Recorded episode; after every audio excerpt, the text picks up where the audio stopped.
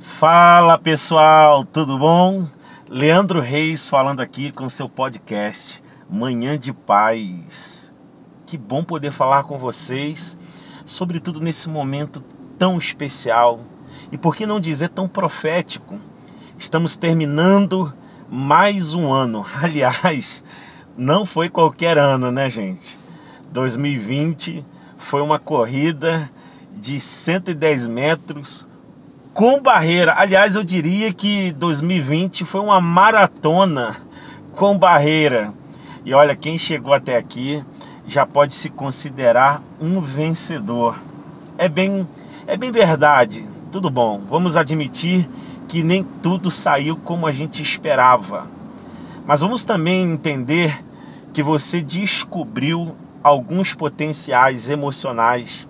Você exercitou sua resiliência você foi testado no limite, não é verdade?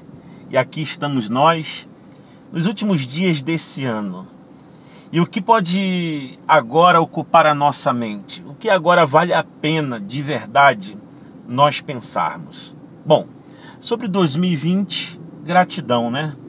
Mesmo que ainda temos aí três dias pela frente, mas é hora de agradecer, é hora de se relaxar. Ei, deixa eu te falar uma coisa. Não é hora de se cobrar não, tá? Não é hora de se cobrar. É hora de relaxar. É hora de agradecer. E também é hora sim de projetar coisas maiores e melhores para o ano novo. Nada de ficar se queixando, nada de ficar dizendo: "Ah, não adianta. Eu projetei tanto para 2020, nada aconteceu".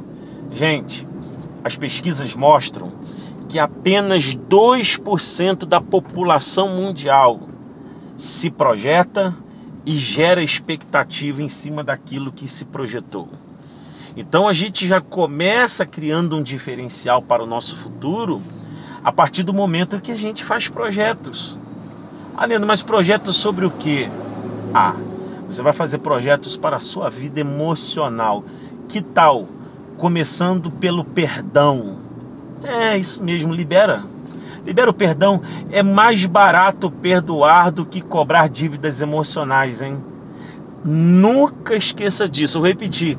É mais barato perdoar do que ficar cobrando dívidas emocionais. Quem errou contigo, errou.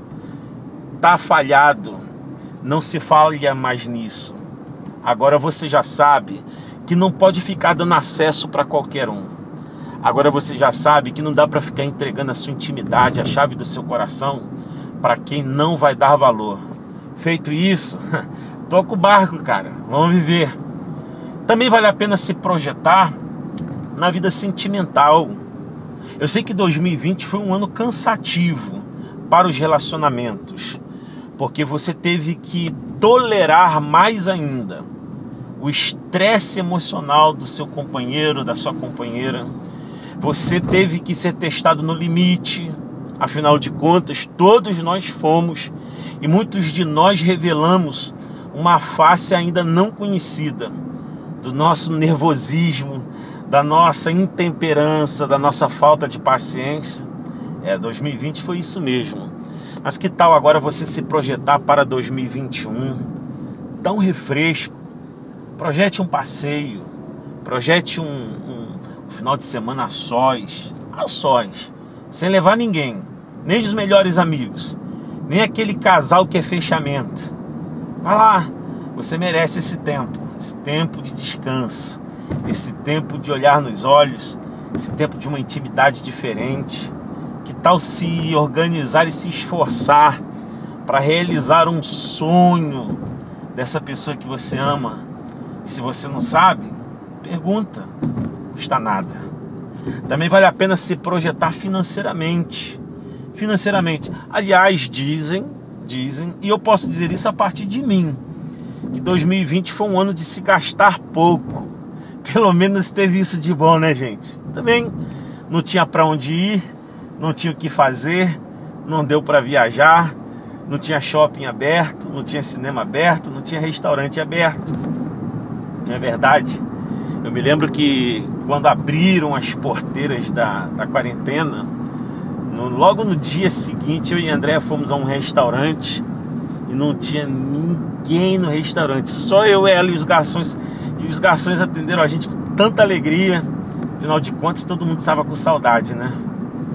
Então agora que você não gastou como costumava gastar em 2020, pega esse dinheiro, faz um novo investimento, aplica em alguma coisa que vai render algo bacana, uma renda passiva para você, faz algo que realmente vai construir um futuro financeiro melhor, mais estável e mais equilibrado.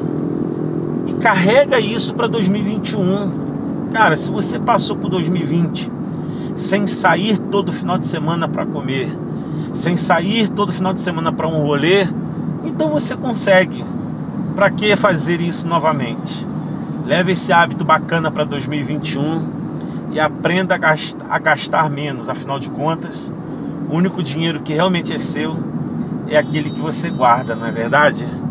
Também vale a pena você se projetar em 2021 para se fortalecer espiritualmente, espiritualmente, sua conexão com a sua vida espiritual, com seu aquilo que você acredita que é o divino para a sua vida. Eu sou um pastor, sou evangélico e eu estou projetado para em 2021 servir mais ainda a minha família espiritual, entregar mais e com mais qualidade a igreja que o Senhor Jesus me confiou para pastorear. E você? que você pode fazer? Quem sabe a partir de 2021 ser mais assíduo junto à sua família espiritual. E quem sabe, mais do que apenas ser assíduo, ser relevante, servir a sua comunidade de alguma forma. Dizem os especialistas, especialistas científicos, que quem se apega a uma fé tem uma imunidade mais forte. Olha o lucro aí. Além de toda a colheita espiritual, que por si só já é muito, muito interessante. Também vale a pena em 2021 você se projetar para cuidar da sua saúde física. Se você não pratica um exercício, vá lá praticar. Se você já pratica, seja mais disciplinado que você já é. Ah, é claro, nunca se esquecendo, né? Vamos melhorar a alimentação, pessoal. Menos fast food, há uma frase muito interessante que o Dr. Barakat fala e eu tenho tentado trazê-la para minha vida. Desembalar menos, descascar mais. Aliás, eu quero fazer um compromisso aqui, hein? Um dos meus desafios para 2020 é diminuir radicalmente a minha taxa de ingesta de refrigerantes. Hoje eu sou alguém que consome refrigerante todo dia, você acredita? mesmo que seja zero, não é uma boa saída.